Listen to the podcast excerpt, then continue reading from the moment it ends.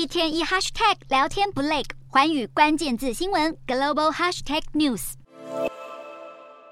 继中国、巴基斯坦、阿富汗三方外长在巴基斯坦首都伊斯兰马巴德的会面之后，如今又有最新进展。会面地点从巴国转移到中国，这次轮到国防部长出马。不变的是，中国正积极寻求与巴基斯坦深化双边合作。巴国方面更表示愿意与中国的海军拓展新的往来领域。建立在日前三方会议的基础上，让中巴关系再向前一步。中国、巴基斯坦和阿富汗日前签订三边协议，要强化政治与经济上的连结。实质上，三国的背后各有算盘。巴基斯坦方面现在传出可能会使用人民币支付从俄罗斯进口的原油，并且有消息人士透露，这一笔交易是由中国银行所促成。至于阿富汗，自从二零二一年美军撤离之后，塔利班政权就积极与中国联络，希望可以获得中国的援助，缓解来自美国制裁所带来的经济冲击。而对于中国而言，前进阿富汗不只可以获取当地的丰富矿产，更可以进一步扩张“一带一路”倡议，可谓是一举两得。然而，这三国的同盟却暗藏许多隐忧。